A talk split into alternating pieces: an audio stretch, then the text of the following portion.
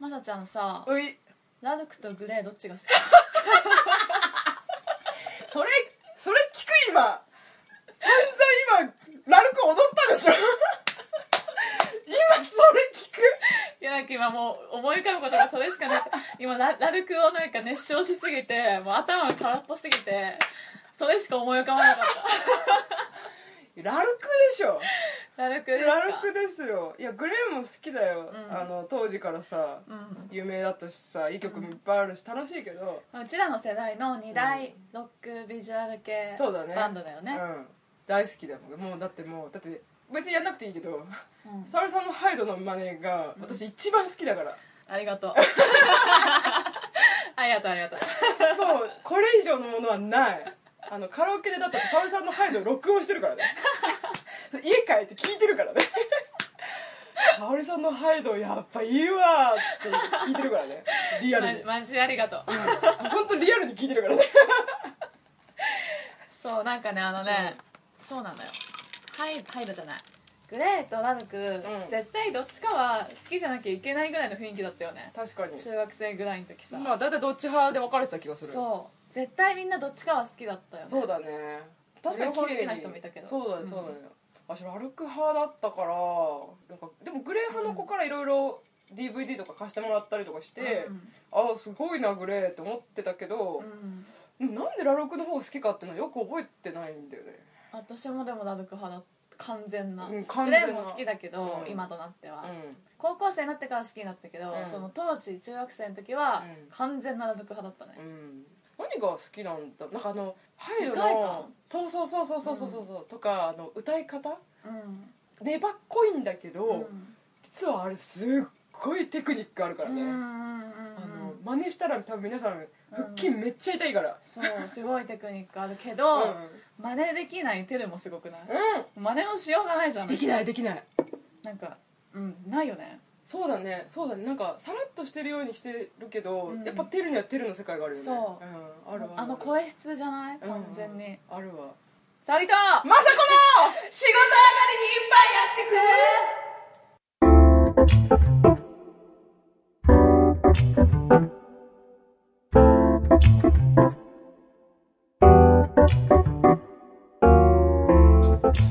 この番組はくおい飲めない二人がおグダグダやりながらいおい間違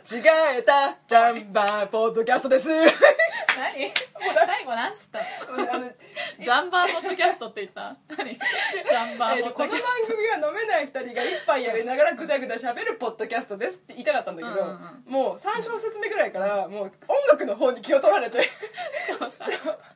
私の愛の手とさままさちゃんのリズムが完全に一致してなかったよ珍しいこともあるもんだはい、えー映画あの日ですかね映画会映画なんですけどあその前に、うんその前に えっとです ね最近ツイッターをツイッターのフォロワーさんがずっとゼロ人だったから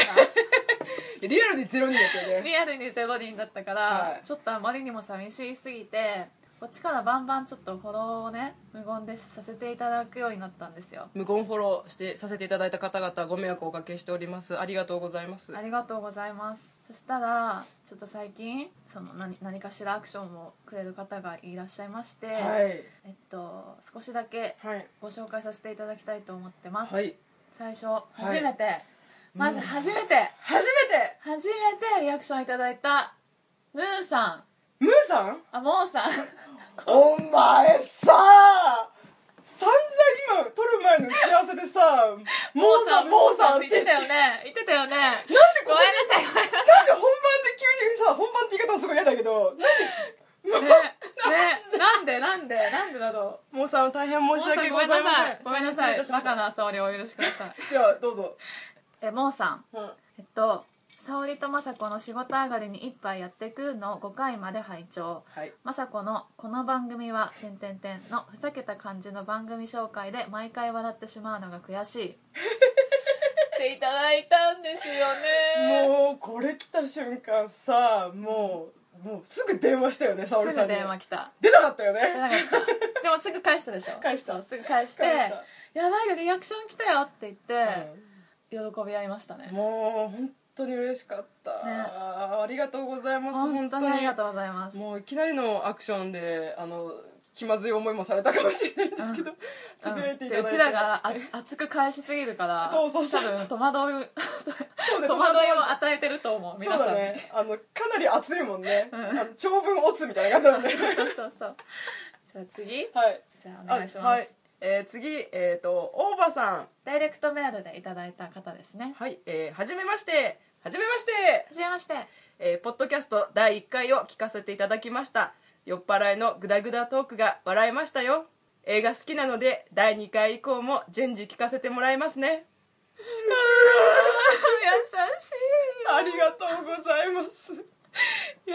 しいよこれさあの通知でさなんか右下の方にさ一件ピロンってくるじゃん、うんその来た瞬間、もう即押したよねそうんね優しいよね優しいもうおばさんは他にもたくさんいろいろあの、リプくださったりとかして、ね本当にありがとうございま本す当にありがとうございもうなんかもう反応があるだけでも嬉しいのに、ねこんなにたくさん絡んでいただけるとかもう強越至極に存じます難しい ことで酔ってきたかもしれない次いきます、 はい、えっと二階堂さんうん、あこの方もダイレクトメールでいただきましたりがとうございますよろしくお願いしますよろしくお願いしますとありりあえず第9回から聞き始めましがたとうございます過去回があっさり入手できるのがポッドキャストのいいところ「さん」付けをする気持ちよくわかりますよこれはあれですね自己紹介の自己回だ紹介ねの回で私が沙織さんをなぜ沙織さんと呼ぶかに対してうのんリアクションだと思うんですけれども、すっごい嬉しいあの本当にどう説明していいかわからないというか伝わらない思いなんだけどもう 動きがあっても伝わらないんだけどもね、うんそうそうそれがなんかうまく伝わったんだなっていうのが本当ねに嬉しかったです、本当だねありがとうございますありがとうご本ざいますありがとうございます確かにポッドキャスト過去回とかね当、に、すぐ聞けるからうねん、そこがいいよねね面倒じゃないからねそうそうそうそうあとう他んにもねいろいろいただきましたありねがとうございますよくね絡んでくれる方でただまるさんっていう方と田か村さんあありがとうございりがとうまございますすいいつも絡んでくれるつもありがとうございますあとねトロさんトロさんめトロちさゃ褒めしてくれるよねトロさんの褒め方が、うんあの本当に本当に、うんあの恐れ多すぎてひれ伏したいひれ伏したいひれ伏したいほんとひれ伏したいああそこまで言っていただけるような人間ではないんですけれども本当にベタ褒めしてくれてあ本当にトロさんでトロザキさんねトロツァキさんトロザキ正式名称はトロツァキさんそうあり本がとうご当ざにいます嬉しいよね嬉しいもうなんか夢かなってちょっと思った、ね 自分たちじゃない誰かの話かなこれみたいな、そうあとミシェルガン・エレファント・カシマシさんとかね、はいミシェル・ガイファント大好きです絶よ対私ミたッちシェルとなんだっけエレファントカシマシエレファントカシマシが好きな方だよね、絶対間違いなく、うん、私たちも好きだよねミシェル・ガン・エレファント大好きです、本当はブランキーのが好きだけどうるせえうるせえよ余計なこと言うんじゃねえよありがとうございま本す当にいつもありがとうございますあとこのポッドキャストのハッシュタグを、はいあの解説してみてはとアドバイスいただいたスイタンさんスイねタンさんありがとうございますあのスイタンさんの後押し後押しがなければ、はいちょっとハッシュタグなんて恐れ多くてつけらんなかったよねもうだって私いまだにドキドキするもん「ねハッシュタグさおまさ」って自己顕示欲の塊みたねいな、怖いよねゾクゾクするわ怖いよねまああの分かりやすさを取らせていただきましたあので、あのご承知おきくださいあとはメガネんメガネメガネガティブさんメガネガティブさんメガネガティブさんとかは拓也いはい拓也前川さんとたくやか前川さん、うんあとえっと楠木本舗さんあのボドゲの楠木本舗さんもあのたくさんリプいただきましてうんあのサモンくんファンなのあそうだそうだ私だ嬉しくてあまりに嬉しすぎて、あの楠木さんにかなり気持ち悪いリップを送りすぎてな多んかマ分ニアッねクな会話2人でしてたよそうねそうそうそう絶対楠木さん引いてたあれあの優しいから付き合ってくれたけど絶対引いてたあれだから最終的に反省したちょっとね えそん初な対こ面とのないんじゃないあのオタクの悪い癖なんだよあの好きなものの話になると、もうガーって見えなくなって突っ走っちゃって相手の反応一切見なくなるっていうのがねえあの本当にその説は大変ご迷惑をおかけいたしましいたやでもねよかったらねよかったね、うんあのサモンくんファはいンの方がいてね,、初めてですね伝わったねきっとねよかったらまたサモン君の話してください。してあげてください 優先あざーす。ザスその他もまあはいいろいろと絡んでいただいたり、はいフォローしてくれたりリツイートしてくいただいた方がはいたくさんいらっしゃいまして本当に本当に心からありがとうございますありがとうございます。本当にもうなあの 本当なんと言っていいか抑えきれない思いがありすぎて、あの言葉では伝えきれない思いがありすぎて歌うしかないなって歌うんかいあなたに会えて本当によかったう歌わないのえななんだっけその歌もっとさ歌いやすいやつにしてくんない なんかリズムも取りづらいしさ言葉にできないだよ小田和正のは嬉しくくてて言葉にできないよ社員旅行の宴会か 何これおそばにでき ないもう社長が歌ってるから仕方なく手拍子してる社員かチョイスが悪い曲の社員さんだったら何を言うのよ「あーての糸はあなた」 いよこの糸は私でしょ歌詞分かんなかったその後織りなす布ああイエスあそっちだあのそっちだなんか待って全然ジャンル変えてくると思ったらそんなに変わんなかったじゃん今ほんまやなんかちょっとちもっとえー、そっちみたいな風にリアクションを用意したら「パー」ってのとか言うから「あおお」みたいな「おお」みたいなそうだねどっちみもゆきはどっちも古いわ そうだねみゆきはディスれだよさすがに、いやーというわけでそろそろ本題に入りますおか12分経ってるねね映画界映画館あそう映画館ですよ忘れてた忘れてない忘れて ない金曜日は映画館そう金曜日は映画の日映画の日金曜日は映画の日今回取り上げる作品をどうぞサルさん22年目の告白私が犯人ですすあごい取り上げますおいまあ新作ですねそう今まだ初の公ね開中ですねうん初めてだよね今までうん旧作というか、まあうん昔の過去のだよねう、んまあ、これをもしかしたらアップする頃にはうん公開終わってるいや終わんないっし終ょわんないかあだってま終わんなだいか一月経たないくらいかなそうだよごねめんねちょっと先の予定がわからないけどうんまだ終わんないかまだ終わんないと思うそうだよねだってヒットすっごいヒットしてるもんそすうごいヒットしてるよねうんびっくりした1位とかでしょそうそうそうだって、ねツイッター見たらさ、うん大体みんな映画の話この22年目の告白の話してたから、うんいやなんかネタになればいいなぐらいの気持ちで私見たんだよねあそうなんだそうそうそうそうそうそしたら意外とあの返信をいただいてねそうそうご返信をいただきましてで DDD さんっていう方うがん番組で取り上げてみてはと言っていただいたので、はい私もその日すぐ見に行ってはい今日に至りますおお真面目い真面目にやってみまし た真面目 いそうだねでもあのそうだネタバレありきで話してほしいっていうふうにあの DDD さんはおっしゃってたんですけど、うんちょっと私たちこれポッドキャスト始める前に決めたことが一つございまして、でもさポッドキャスト決めるなんか最初の頃ネタバレしちゃってるよねえポレスポだってそうだし結構最初しちゃってんだよあじゃあ3回目以降かそうなんか途中で決めたのは、うんなるべく一番最後のネタバレだけは一応伏せるっていうう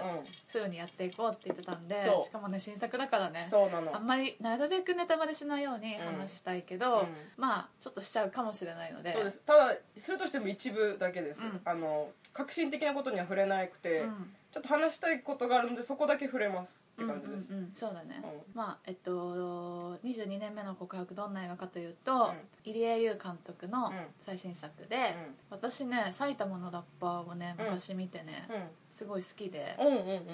他の作品も見たいなって思ってたんだけど、なんか見れてなくて、うんうんう んそうだからこの22年目の告白が、うん埼玉のラッパー1,2の3作目、うん3作目に見た作品だったんだけど、うん全然テイストが違うからびっくりしたねあ違うんだなんかね、なんかほら今回の映画ってさドメジャーな感じじゃん、うんうんうんうんうんうんでなんかなんだっけ亀梨君が主演の「ジョーカーゲーム」ああそうあかれそれもも入江監督みたいなんだけうんど、うんうんうんあれ系だよねあー今回のそっうてなんだなんか、うんほら出演者もすごいメジャーで、うんうんお金もかけてうて、ん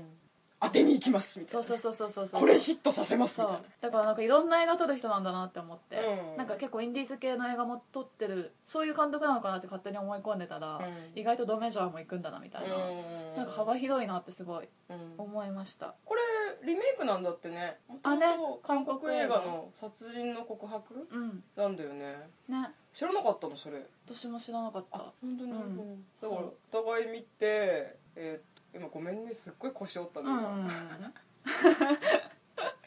もうもうやでめて藤原竜也と,、うんえっと伊藤秀明さん秀明さんはいがダブル主演っていう感じだよそうねだねうん、で時効が成立する、今は今って時効がないじゃないですか、うんないないないだけどその当時はまだ時効があって藤原竜也が連続殺人鬼で、えー、と時効の成立するギリギリに殺人を犯して、えー、と結局今もう時効になっちゃったっていう犯人役で出てくるんですね、でそれを追う刑事として伊うん藤英明が出てきます、うんうんでこのあと、えっと、藤原竜也が世の中に出てきて、うん自分が犯人でしたっていうことを告白し始めて、うんうんなんか書書籍とかも販売するようになるんだけど、うんうんその後どうなっていくかっていうお話なんですが、私あの記者会見さ、うんびっくりしたんだけどあのプロジェクションマッピングをうんうんうんさうん対応してさうんこう文字がババババ僕はとんうんうかん犯人がどうとか出るじゃうんんすげえ斬新な記者会見と思った私あそこちょっと引いちゃった ま あなんか、まあなこんな記者会見あるかよって思ってちょっと引いちゃって、うんちょっとそこでテンション一回下がったの、うんうんうんだからだけど、うんなんか後々考えたら、うん後々明らかになることを考えたら、あーなるほどねってちょっと思った、なんかわざとそんだけ大行にそんだけ注目を集めるようにやってたんだなってことが分かったからうんうん納うん得したけど、うん最初は、うんえって思っただってなんか最初暗い中出てきてさ、なんか口元しか映んなくてさ、うんうんうんこう読み上げたりしてさ、で最後あこれで会見するんだと思ったら急にバッて明るくなってさ、ねえ顔出すんかいみたいな 感じでも顔そうだよねでもそうだよねまあいや出すんだろうと思ったけど、うんこのタイミングかいみたいなうんうん舞台かいみたいななんかすごいこう演出凝った記者会見って感じ、ね、うん、すごいよねすごいよね、うんあれあれ考えた演出家の人のああの別にか監督が演出したとかじゃなくて、うんあの会見を演出したと思われる人の話をすごい聞きた いいかに目立つかってことをさ多分重要視してさ、うんうんうんこれちょっとプロジェクションマッピングやったら面白いんじゃないみたいうんうなんうさんことあったと思うんだよねそうだねうんあとね、うんえっとネタバレするかどうかのところギリギリのところなんだけど、うんあの犯人のうん動機についての話をしたくて、うんうんうんあのツイッターでも書いたんだけうど、ん犯人がうんどうしてその犯罪をするに至ったかうんっていうところなんだけどう、んまあ軽く薄くネタバレをすると、うんその結局その犯人は自分がされたことをうん他者に対して、えーしてしまっていたっていうのがあるのね、うんうんうんまあ、すっごいあのめっちゃオブラートに今包んだうんくる んめっちゃくるんって包んだそうそううんで結構そこを考えると、うん闇が深いと私うはんうんうん非常に思って、うんあのギリギリの極限の,、うんあの時に目の前でその相棒とか大事な人がさうんすごい惨殺される様子を目の前で見させられて、うんあ次は自分だ自分自分があの夢に遭うんだっていう時に、なんかしないけど助かっちゃった感覚、うんうんあと震災のほらこともあったからうんさ、うんあの結局震災の時もさあの当時自分は助かったけど、うん友達は亡くなったとか、うん家族は亡くなったみたいなので同じような経験した人たくさんいると思うの。んそれを考えると感情移入すごくしやすいうんあの動機としては、うんただそれを実行に移すか移さないかってとこなんだけど、うんただ彼は移してしまうくらいうん思い詰めてたんだっていうのがあったと思うのね、で最後こうつぶやく時にあのじゅこの世の中に自分と同じような経験をした人がいるっていうことだけでなんか安心するみたいなことを言った時とか、あこれはネタバレですかねネタバレですよねまあいいいかやうん大丈夫かオッケー薄くネタバレした薄かくネタバレしたらオッケーオッケー許していや許許ししててくださいごめんねすいませんそのセリフがすごい好きだったの、んなんか分かるなと思ってうんあうのん結構虐待とかも受けた人ってさ、うん自分の子供に虐待しちゃったりとかするじゃない、で結構そのいじめられた経験がある人とかも、うん結局いじめみたいなこと人にやっちゃったりとかするっていうのあると思うのだからみんなさやっぱ何かしらさ、うん自分がされたことうをん誰かにしたいしたいっていうかしてしまう、うんその無意識の作用っていうのがあるのかなって、あるとうん思思ったの。うねだからそう考えると彼がやったことは、もちろんダメなことではあるんだけうど、んうんすごいなんだろう理理解できる、そうだねだよねうん理解できる犯人ではあったねちょっとある沙羅さんはあれ見てどう思ったあの例えば沙羅さんがさ、うんああいうふうに拉致拉致されてというか、うん監禁されて、うんまあ例えば2人で沙沙羅と雅子が監禁されて、うん目の前で沙羅さん、私こんな首絞められて、ん死にゆく私を見て、うんやどんな気持めてち、怖いよ何それ今すっごい顔してた よだれ出た今どどんな気持ちよえでもそういうこことじゃん要はそういうことだよねそうそうそういうことんでそれをされて次は沙織さんが殺されるかもって時にうん助かっちゃって私こんなゴローンってベローンって死んでてう、んえなんで私生き残ったのみたいなのうをん多分ずっと抱えながら生きてくると思うあそうごめんそんなに私に思い入れないかもしれないけど いやいやいやいやいやあるわあるっちゅうのでももしそう、うん先に私言っちゃうけどもし私が沙織さんがそういうふうに殺されて目の前で、私がそれを見てとしたら、やっぱり同じようなことを、まあ、私はどちらかというと自分に走るタイプだから、まあ、うん自殺するか、うんあの自分を傷つける方に行くとは思うんだけど、うん他者に行くってことはしないとは思うんだけうど、んうんうんまあ、要はそれだよね。だからなんか殺人はさすがにできないからできないねしないけうど、殺人とかじゃなくて超ちっちゃいこと例えばなんかすごい嫌なこと言われたとか、うんうん人に悪口言われたとか、っうんていう経験があったとして、まあ、今の年も大人だから、もう結構うんそういうのも免疫あったりとうんか、なんか大丈夫かもしれないけど、思春期とか子供の頃にされたら、うんやっぱり自分もうん機会さえあれば人の悪口言ってやりたいとか。あとはなんかそこまで考えてなくても無意識に同じことしちゃうっていうのは絶対あると思う、あると思うう、ん、殺人で考えちゃうとさできないからさ、うんでもそそれと根本は同じってことでしょそうだねね私あと一個だけ言っときたいことがあるあの、もうなんか鳴ったあパソコ ンあ向こうかびっくりしたびっごめんごめん、うくり大丈夫あの日本っん、うんてさ司法があるからさ、うんあの敵討ちができないじゃない、うんうんあの結構昔それこそ昔って結構「父ちゃんの敵!」みたいな感じでこう、うん娘さんが担当を持って行ったりとかそういうのあったけど、うんできないじゃんうん私常々これ言いたいんだけどさ、もし犯罪を起こされて殺人をされて、うんその被害者遺族はう、んその犯人を好きにしていいっていうう,、もんう法律っていうかお約束みたいなのがあればいいのにって、うんただね冤罪があるからあー一概そうにいいういこととは言ねえないよねうんまあまあまあ冤罪が絶対にないんだったらうんうんいいと思うんあまあそっかそそこそっちの話になっちゃうとちょっともう あれなんだけどもう、まあ、要はまあ間違いなかった時のう間話、違いなかったらそうだよねあのあのほら東野圭吾のさうん「さまよい刃」っていうあのあこと読あんる、だうん私あれ読んだ時さ、うあのすごい納得できたの、うん自分の娘がさ、うん愛する娘が男たちにさ、うん殺されてうさ、んこうリベンジ復讐しに行うんく話じゃん、それでいいと思うんだよねあの自分が例えばうん犯罪者となってこうは刑務所とかになる行ったとしてうも、んすっすすっきりするじゃんって言い方ちょっと雑だけど、うん敵は取ったみたいな気持ちがなんか自分の中で決着がつくじゃん、うんうんでもなんかそれをいいとしちゃうと、うんやんなきゃっていう感じにもちょっとなっちゃうかもねまあ、したい人だけすればいい、あのでもなんかやらないなんうて、ん親としてひどいとかって逆に言われたりあー思われたりするようになってもうんかわいそうじゃない、ああまあな私が前から思ってるのは、同じ目に合わせるのが一番いいと思ってるああだ例えからもばう国で捕まえて、うんもうこの人絶対間違いない、うん冤罪っていうのを概念を外したとしたら、レイプされて、なんかボコボコにされたされて、うん殴り殺され殴り殺したとかっていう罪だったら、同じ目に合わせるレイプされて殴り殺すそうーんでも要はあれだねあのハムラビ法典だね目には目を歯には歯をそうそうそうそうそう,、うんそうそれそれが一番私はいいと思っちゃうフェア だよねフェアだよ、ううんそれでしかもなんか遺族に責任もないし、うんうん遺族がやりたいのはやってもいいけど、うん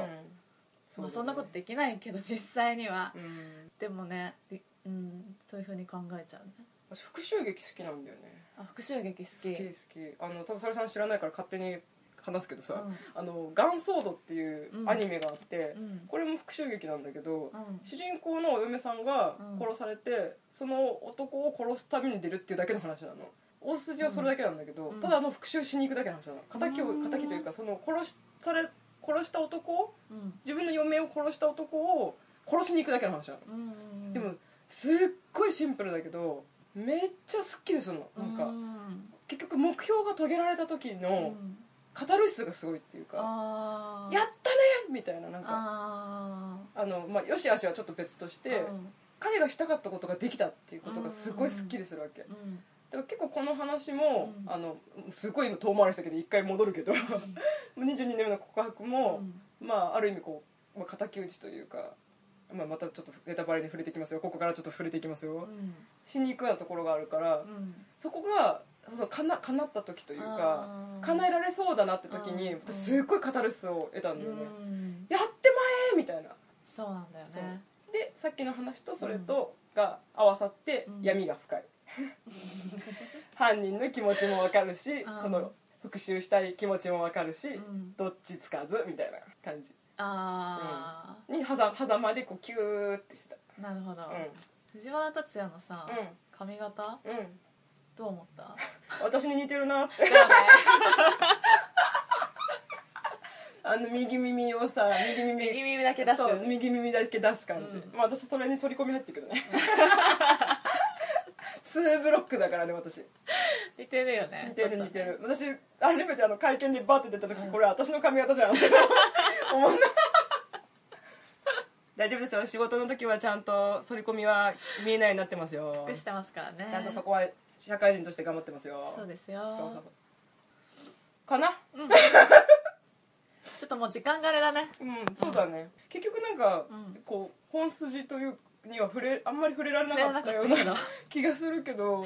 あメールの紹介とかもねそうだねしていただいたんでね、でもまああの軽くネタバレをしましたけど、うんあのやっぱり何の先入観もなく、うん見るのが絶対一番面白いですから、うんうんそれは本当に声を大きくして言いたい、うんうんうん、一緒に驚いたりとかしたいし、うんあとなんかね、うんあそうそう「無人島キネマうん」を聞かせていただいたんですけども牛さんはい牛田さんうの、んあれでも言ってたんだけど、うんちょうどいい映画って言ってたの、ちょうどいい映画、うん私それすっごい共感して、うんうんなんかデートムービーとか、うんうん友達と気楽に見に行ったりとか、彼氏とかとうん気楽に見に行ったりとか、なんかちょっとしたノリで別にこれ絶対見たいって思ってなくても、うん見に行ってもそこそこ誰でも楽しめるあそういう意味ね、うんうんうんあ確かにちょうどいい映画だよね、うんうんうんなんか役者もまあうん有名な人だし、ん内容も、えっと、退屈しないうんうんうん誰が見てもそれなりに面白いとうんうん思う、ううんんそうだねあの意気揚々とララランドを見に行ったカップルが結末見てちょっと気まずくなるってこともないしそうねないしそうそうそうそうそうでなんか、うんあの私あの日本の邦画好きなんだけど、うん邦画のドメジャー作品って本当苦手なのうんだよねそうなんか別に車に構えてるわけじゃないんだけど、うんうん本当に根本的になんか受け付けないところがあって、今回の「22年目の告白」もドメジャーな作品だったから、ちょっと心配だったけうんど、意外とうん怖いシーンとかちゃんと描いてくれてるし、あの意外と、うんなんか私がいつも嫌に思う演出方とか、変ななんか感動シーンとか、あんまなくて、さらっと見れたうんだからなんかメジャー作品が好きな人うんも、苦手な人も、うんどっちもそれなりに楽しめるっていうのは、結構保証できる作品じゃないかなと思いました、うんうんあとはまあいろんなことで話せるしねうんうんうん、あのああの時どう思ったとそかう見たら話したくなるそようねそうそうそうやっぱりやっぱうんそこが多分命だと思うねだから皆さんもぜひいろんな人と話してみてくださいうん、イエーイおいしそう